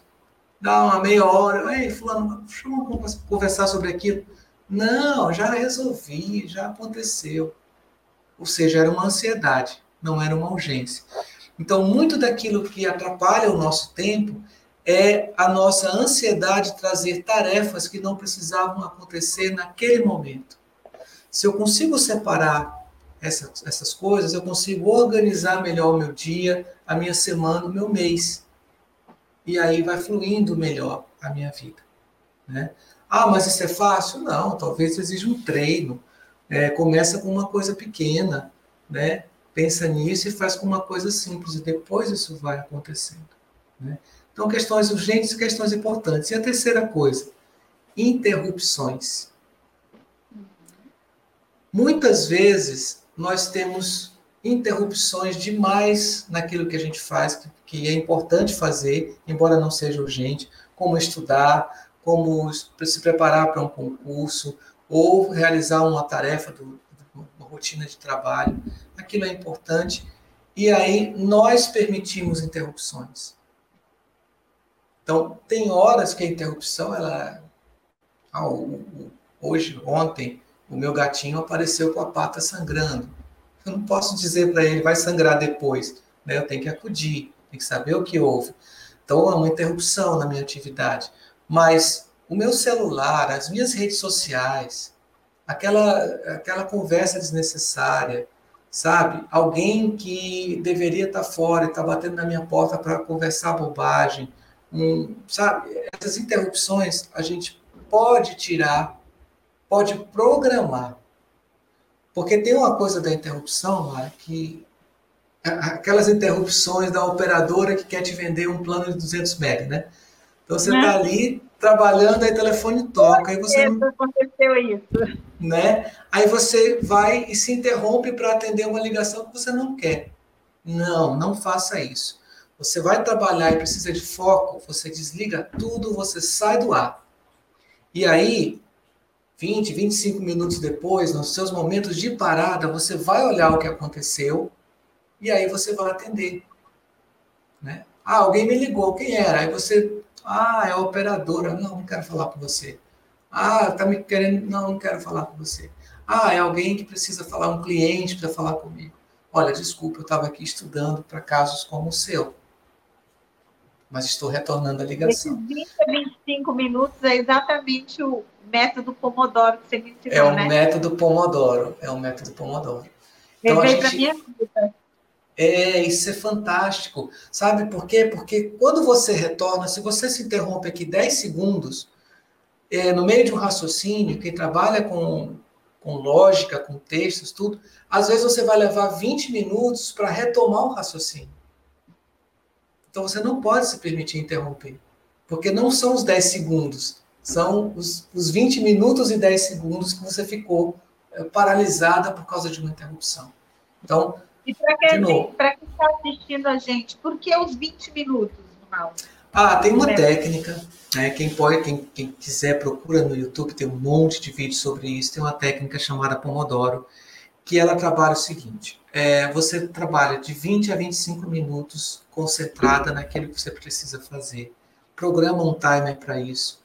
E se você lembrar de alguma coisa, ah, eu preciso comprar bombril, anota, não vá comprar bombril. Ah, alguém eu preciso ligar para fulano. Anota. E aí você volta naqueles 20, 25 minutos e se treina a ficar focada ali. Deu esse tempo, você vai ter de 5 a 10 minutos para resolver as coisas que você anotou. Terminou os 10 minutos, se você não resolveu tudo, não tem problema. Você retorna para 20, 25 minutos de trabalho. E aí você vai alternando 25, 10, 25, 10, 25, 10 aos poucos, dois, três dias, você, sua mente já está habituada a fazer isso, às vezes você nem precisa mais de relógio. Por que esse tempo? Porque é o tempo do foco. O nosso cérebro ele trabalha nesses intervalos de 20 minutos. Depois disso, ele começa devagar. Ele começa a entrar num, numa outra frequência, um transe hipnótico mesmo, e você acha que está aprendendo tudo mas não tá. Você dá aquela dormida de tubarão, sabe como é que tubarão dorme, né? De olho aberto? Você dá aquela dormida de tubarão, e aí você anda dois, três parágrafos, e quando você olha, ah, eu estou continuando a ler. Não, mas você perdeu a informação de dois, três parágrafos, porque passou o tempo de 20 minutos. Então você precisa ter os focos em intervalos, que os, respeitando a atividade da sua mente. E isso torna a sua produtividade lá em cima. É, eu, eu Fiz um, eu tenho um curso, Mara, de gestão do tempo, e um advogado amigo meu fez esse curso, ele até colocou um vídeo, tem, tem um vídeo no meu canal, e ele, ele disse assim, Ronaldo, agora eu estou com um problema, eu não sei o que fazer com tanto tempo que me sobrou. Porque eu achava que eu, que eu tinha que terminar meu trabalho às 10 da noite, e agora eu estou terminando no horário, e está sobrando tempo, e os meus clientes estão mais satisfeitos, eu estou atendendo mais clientes ainda, porque está rendendo o meu trabalho, simplesmente porque ele fez o Pomodoro. Então, funciona. E tem um método que aí é todo mundo usa, e eu queria, para você que conhece bem dessa questão de administrar o tempo bem, né? É, qualquer pessoa usa uma técnica que é a técnica da listinha de afazeres. Ela vale a pena mesmo? Depende. De que forma é... a gente pode melhorar essa a simples lista de, de tarefas? A lista de tarefas funciona para quem é, para quem funciona em listas. É, eu, eu, parece uma, uma fala ridícula essa minha, né? Mas assim, não existe técnica que funcione para todo mundo e para tudo. É, eu conheço pessoas que realmente são apaixonadas pela sua lista de tarefas. E eu conheço pessoas que fazem listas e nunca mais olham para elas. Né? Então, assim, a lista de tarefas ela funciona se você realmente vai usar. E eu, por exemplo, na maioria das vezes eu faço a lista para gravar na mente. Eu escrevo e fica na minha cabeça. E às vezes eu não olho para a lista. Tá tudo lá. Quando eu vou voltar para a lista, eu já cumpri todas aquelas tarefas. Mas algumas pessoas precisam da lista para se guiar. E, e é engraçado como funciona a minha cabeça maluca, né? Por exemplo, quando eu faço um processo de coaching, eu anoto para esquecer. Então a gente faz uma sessão, quando termina a sessão, eu faço as anotações, aconteceu isso, isso, isso. E aí eu apago da mente. Tem uma programação diferente a minha. E aí eu só vou lembrar quando a gente vai ter a próxima sessão, porque eu vou ler, e aí eu vou, ah, paramos aqui, eu retomo. Por que, que a minha mente se programou assim? Porque para eu não levar o caso, a história de um cliente para outro cliente. Né? Então, às vezes, eu vou atender o seguinte com a ideia do que eu acabei de ouvir do primeiro. Então, para desligar de um processo para o outro, eu anoto. Mas ao mesmo tempo que eu faço isso, eu escrevo para esquecer. Quando é lista de compras, lista de atividades, eu escrevo para lembrar. E às vezes eu não recorro à lista. Então, cada um funciona de um jeito. É preciso testar se a lista funciona para você ou não. E se você vai tê-la à mão quando precisa. Né? Porque se você não tiver a lista à mão e precisar dela, aí você vai dizer, ah, eu sou. Aí você tem que colocar na lista, né? Lembrar de usar a lista. É difícil. Ronaldo, eu quero que você me traga também. É, é eu, vou, eu vou dividir, eu não devia dividir isso com, com todo mundo que está assistindo, mas eu vou dividir. Na hora que eu publiquei o tema da nossa live, é, que é empreender sem medo, né? Empreendedora sem medo, um grande amigo meu, muito amigo meu, ele diz assim: empreendedora sem medo, ok. Mas eu quero ver, eu quero ver como li, lida com é, as tuas altas emoções. E é uma, é uma divisão fazendo publicamente que o, o Ronaldo também foi muito importante para mim, para eu conseguir trabalhar com meus processos, com o meu, meu temperamento de oscilação emocional muito forte. É, sobretudo porque, por exemplo, em 2018, quando eu estava em plena campanha, era natural que é, muitas pessoas queriam me colocar em situações que a gente eventualmente né, se, se oscilasse no temperamento, né? Até de novo trazendo aqui o BBB com, com o Gil. O Gil é um típico, um típico personagem, né? Usando o personagem ali como entretenimento, a pessoa. E ele é, ele tem essas oscilações, né? E aí, o, o que, o que, se você pudesse dar aqui um conselho rápido, lógico que isso não é uma, como se, é uma fórmula fácil, né, Ronaldo? Mas qual, qual seria, assim, os conselhos mais rápidos que você poderia dar para quem nos assiste sobre como ter um controle em situações embaraçosas, em situações que as pessoas colocam realmente para te constranger e que você tenha o autocontrole para poder é, não deixar o, o, seu temperamento oscilar e você dar uma de Gil, estou indignado.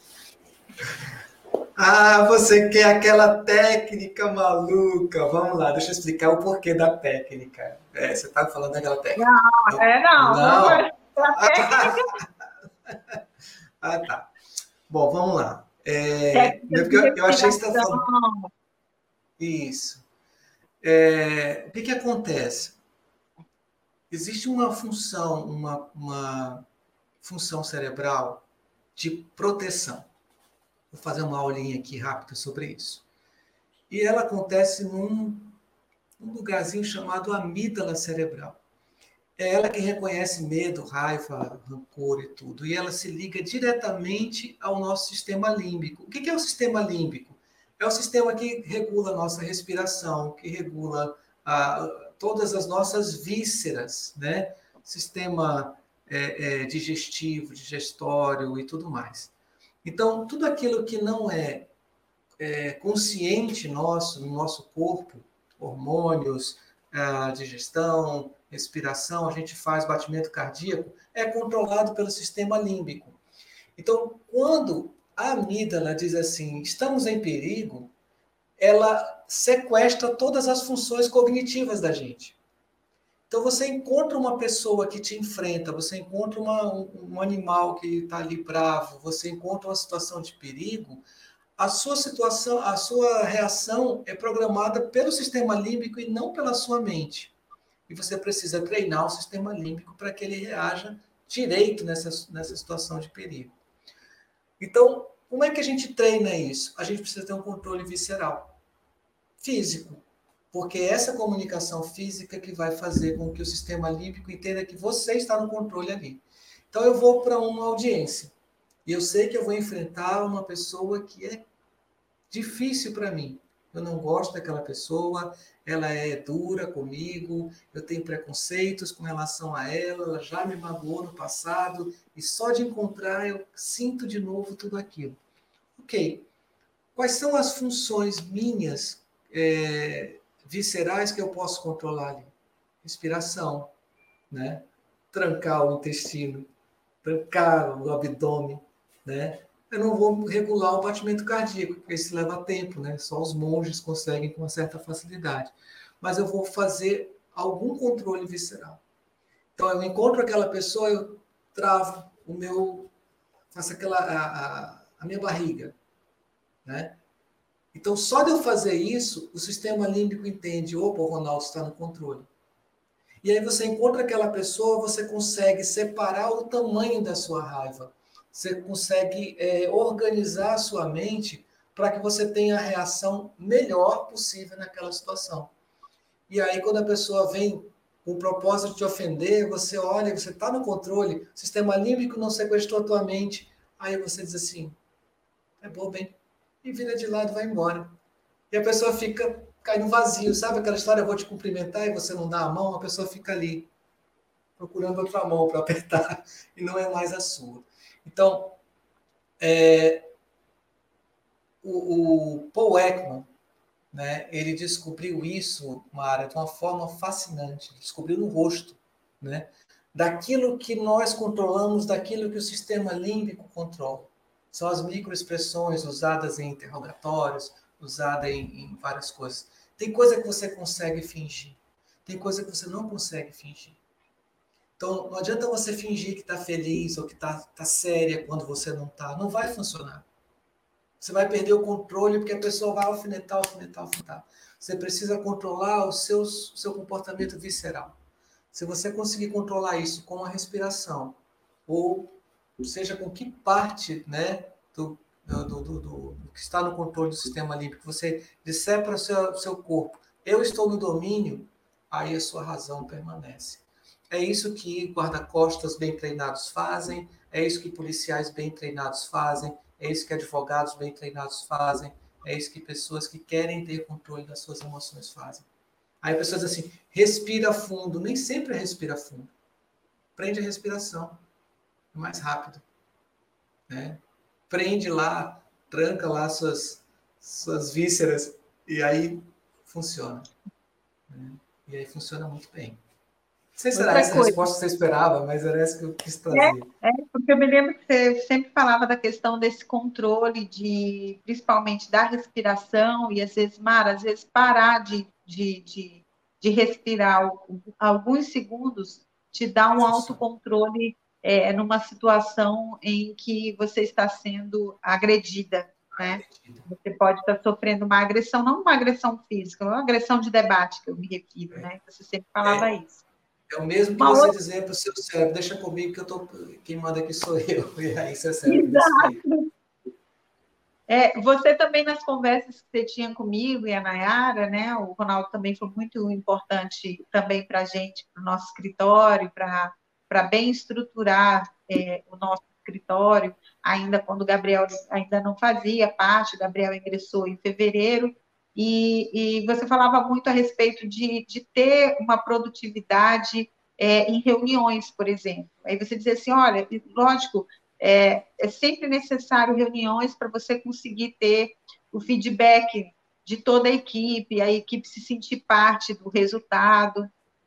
E aí você diz, só que também nem sempre a gente tem tempo para fazer reuniões grandes, né? Para fazer reuniões realmente extensas. Então, uma forma de fazer isso é fazer reuniões em pé, né? Vamos todos ali, aqueles 10 minutinhos, gente, olha, a gente pode melhorar isso.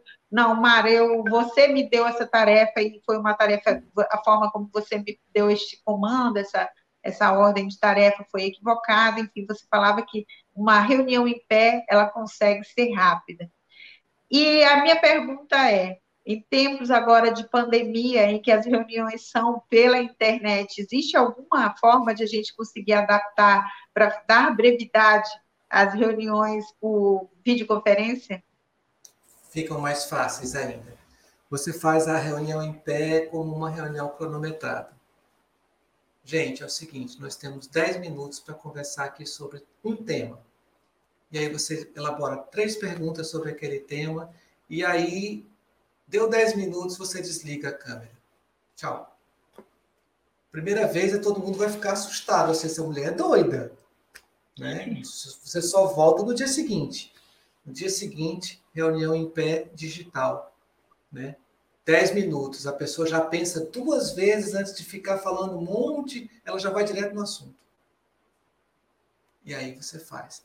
Tem uma técnica, Mara, muito que eu gosto demais. As pessoas estranham muito que é o seguinte: você dá um minuto para cada um falar. E todos os que estão na reunião têm, têm que falar. Se a pessoa ficar calada, ah, eu não vou falar nada. Todo mundo fica ali no relógio um minuto esperando que ela fale. Não tem jeito, dá 15 segundos a pessoa se coça e fala. Né? Deu um minuto, você corta, fala e passa para o próximo, para o próximo, para o próximo, para o próximo. Na segunda rodada, ou seja, se você não terminou a sua fala em um minuto, quando chegar em você de novo, você continua. Você sabe que vai ser cortado. Você faz um minuto, você vai ver que as pessoas já terminam em 40 segundos. Eu já cheguei numa reunião, Mara, com 30 pessoas e nós chegamos a 10 segundos de fala.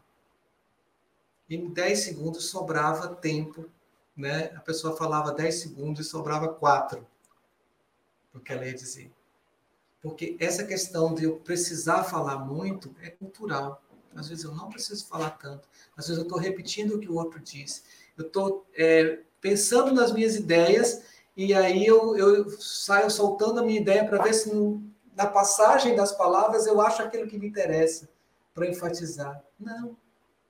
Pensa primeiro, né? Você vai ter toda a rodada para pensar no que você vai dizer e aí você só vai ter 10 segundos de fala. No final chega a isso e é fantástico para educar a fala das pessoas. Então as reuniões elas não precisam ser longas porque ninguém está com paciência mais para isso, né? Você pode fazer reuniões de 10 minutos, 15 minutos. É, a gente tem aquelas reuniões longas, a gente tem a sensação de que não tem um resultado, né? Não tem uma produtividade. E aí se tornam cansativas e além de se tornarem cansativas, a gente acaba descansando do dever de fazer a reunião, né? E toda vez que a gente é, descansa ou abandona a reunião, a gente acaba, acredito eu, acumulando. É, não seria nem problemas o nome que eu digo, mas é, é, o nome que eu me lembro agora, né? É o substantivo que eu vou me lembrar agora. Você acaba acumulando problemas que poderiam lá atrás ter sido resolvidos nas reuniões, na assiduidade delas, né? E isso tem muito a ver com ansiedade, sabe, Mara? Quando, ah, eu preciso falar demais numa reunião. Isso é ansiedade, por que você precisa?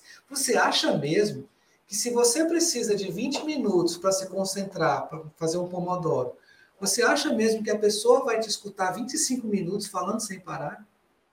Não vai. Depois de dois minutos ela desligou.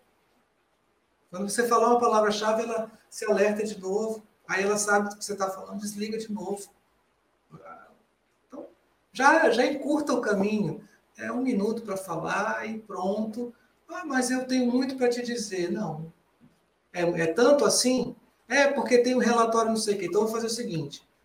Eu vou tirar um pomodoro, eu vou ler o relatório, daqui a 25 minutos a gente se reúne. Pronto. Aí você me faz um extrato depois. Né? Porque aí eu vou. Você não lê o relatório, eu vou te contar tudo que tem no relatório para depois eu falar minha opinião. Não, encurta a história. Se o tema é produtividade, tem, tem que ser produtivo e não ansioso. Ansiedade é muito contraproducente. Bom, e também é, em dias de, de alta vivência em redes sociais, já era antes da pandemia, a pandemia né, aumentou muito mais, não tem como viver hoje sem as redes sociais, a internet foi o nosso aliado nesses momentos tão difíceis, ou não, né, também muitas vezes foi nosso inimigo, mas entender a internet como aliado, é, não tem como empreender, empreender fora da internet, né, Ronaldo, hoje em dia, tem como, não, como estar no mundo fora da internet, das redes sociais, eu acho. Eu, eu até questiono isso. É, as redes sociais, elas, elas ajudam, elas ajudam bastante. A internet ajuda muito para quem faz trabalhos como o nosso. Eu sou treinador, eu sou palestrante, né? eu atendo pela internet, eu gosto da tecnologia, eu lido bem com a tecnologia. Mas eu já não acredito que ela seja tudo. Depende muito do que você queira, né? Mas, Ronaldo, você está falando que é possível eu fazer um marketing offline? É, porque muita gente está cansada do marketing online. Então, às vezes, é possível sim você fazer um marketing offline. E tem uma coisa, Mara, que, que acontece, eu não sei na tua área, se tem restrição de. Você só pode atuar dentro de uma determinada região. Algumas áreas têm isso, de a pessoa só poder atuar em determinada região. Mesmo assim, é, eu sou um treinador e as coisas que eu conheço, muita gente no mundo conhece. Muita gente é mais conhecida do que eu, muita gente é mais famosa do que eu. Se eu estou oferecendo um, um, treinamento por 100 e um cara famoso está oferecendo o mesmo treinamento por mil, as pessoas vão para o cara famoso. Então, o espaço da internet, embora ele abrace o mundo inteiro, ele ficou mais estreito para determinadas áreas. Ele ficou menor. Porque quem não estava no, no online e é grande, veio para o online. E quem estava achando oportunidade no online porque o grande não estava no online, se deu mal, ficou sem espaço digital. Então é hora de inverter. Tem espaço para o presencial em treinamento? Tem, com a devida distância, com o devido cuidado, tem. Né? Talvez menor, talvez com retorno financeiro menor, mas tem. Então, é, não, não acredito muito em absolutos, sabe, Mário? Eu acho que tudo depende muito da visão da gente, da capacidade que a gente tem de olhar as coisas por ângulos distintos e encontrar espaços diferentes. É, tem uma moça, por exemplo, que ela vende pelo WhatsApp, mas ela vem entregar doces aqui na minha porta, dentro do condomínio, né? Quando está com vontade de comer um doce, manda um WhatsApp para ela. Então, há uma mistura disso, né? Nem sempre é o entregador, nem sempre é tudo digital. Mas, de fato, hoje se tornou um caminho mais rápido para alcançar as pessoas. Né? É um caminho mais amplo. Só que é, ele não é mais novidade para ninguém. Então, atrair a atenção das pessoas no digital com as fórmulas que eram maravilhosas há um ano atrás já não é mais tão uhum. eficaz. As fórmulas Quando você começou a falar, eu lembrei, eu ri, porque eu lembrei assim, você disse assim, é, ficou cansativo, né? E tem um tweet que ficou bem famoso, alguém tweetou recentemente, vou saber quem foi, bem, que quando começou a segunda onda, infelizmente, da pandemia, né, nem para fazer piada, mas enfim, quando começou a segunda onda, ele disse assim, o meu medo da segunda onda é a volta das lives, é. né? E eu fui uma que sobrecarreguei meus amigos de live no começo da pandemia. Eu fazia muitas lives com os amigos, né, de, de áreas do direito diversas, e é bem real. A gente cansou as pessoas também, né? ninguém tinha mais é, estrutura para ficar naquelas lives. Mas era uma forma que a gente encontrou ali para continuar com a comunicação. É. você tem ideia, hoje, hoje eu vi uma notícia de que lançaram um aplicativo, eu não lembro o nome, mas alguma coisa assim como é, Te Salvo do Zoom. É um aplicativo para fazer barulhos. barulho de, de, porta batendo, barulho de telefone tocando, barulho de cachorro, barulho de alguém gritando, que é para a pessoa ter uma desculpa para sair do Zoom, sair da reunião. Eu não sei nem se dá para ouvir, mas aí, mas nesse momento aqui, eu acho que até deve dar para ver. Está chovendo bastante aqui, dá para ouvir bem. Aqui está chovendo. E essa questão do Zoom aí, é, uma vez eu dando entrevista, foi bem curioso, dei entrevista para o meu saudoso amigo Marcelo Benesvi, e a gente, ele, ele pediu para eu falar sobre a nova lei, né, que é, aumentou a pena para crimes cometidos contra cães e gatos, né? Contra maus tratos contra cães e gatos. E aí, eu falando um pouco da, da, da lei, foi bem engraçado, porque bem na hora minha cachorra participou da entrevista, ela pulou assim, participou, fez a mão. Foi bem curioso, assim, sabe? inesperado. E ela sempre está aqui comigo. Tá sempre... Hoje, curiosamente, ela não está aqui porque minha filha tirou, é, é, atirou daqui porque da última vez que eu estava em reunião, uma última vez que eu estava em audiência, ela atrapalhou bastante e eu pedi para agora ela ficar longe. Tem que sair um pouquinho.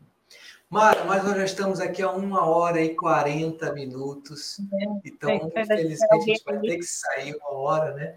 E aí eu quero só que você traga uma mensagem final para essas mulheres empreendedoras, né? Essas mulheres que, que merecem todo, toda a atenção, todo o carinho, todo o respeito por aquilo que fazem e pela forma como conduzem a sua vida. Qual o teu recado para essa empreendedora sem medo? Bom, para ser empreendedora sem medo, é, acredite em você, acima de tudo, né? É, reconheça as barreiras que existem, elas existem sim para nós mulheres, e nós entendermos isso já é uma grande vitória, inclusive para que a gente permita que o futuro das outras mulheres, das nossas filhas, das nossas netas, sejam sempre mais fáceis do que é para a gente. Se nós analisarmos né, o, as, as, gerações que nos antecederam, das nossas avós, dos nossos bisavós, das nossas mães, a nossa geração já teve, já teve uma facilidade, né? já teve, não uma facilidade, não sei se é a expressão que eu uso, mas é logicamente nós já evoluímos bastante no sentido de igualdade. Então, é, eu peço para que todas as mulheres acreditem nelas, para que elas invistam em outras mulheres, para que elas ah, enxerguem as outras mulheres não como inimigas, mas sim como é, verdadeiramente irmãs, mulheres com ideais reunidos, elas acabam protegendo outras mulheres. E então, eu acho que hoje, para a mulher, empreendedorismo feminino passa, acima de tudo, de elas, de a gente se reconhecer que nós temos obstáculos, mas que ah, reconhecer e enxergar esse obstáculo permitirá que as mulheres, que, que a gente tenha não só individualmente o sucesso nosso, mas também é, buscar o, o, sucesso de outras mulheres, né? Abrir o caminho e abrir o espaço para as outras mulheres.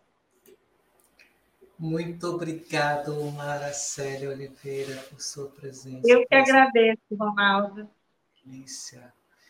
Obrigada por acreditar aqui e por ter chamado pelo convite, que eu até fiquei bem surpresa. Eu não me enxergava empreendedora e depois do teu convite eu comecei a ver, eu digo, será que eu sou empreendedora? Hoje eu me enxergo empreendedora e já foi uma vitória para mim conseguir me reconhecer empreendedora e agradeço por isso. Agradeço por todo o carinho. Obrigado, Mara, e até a próxima, pessoal. Terça-feira tem mais, gente. Um abraço. Obrigada, gente.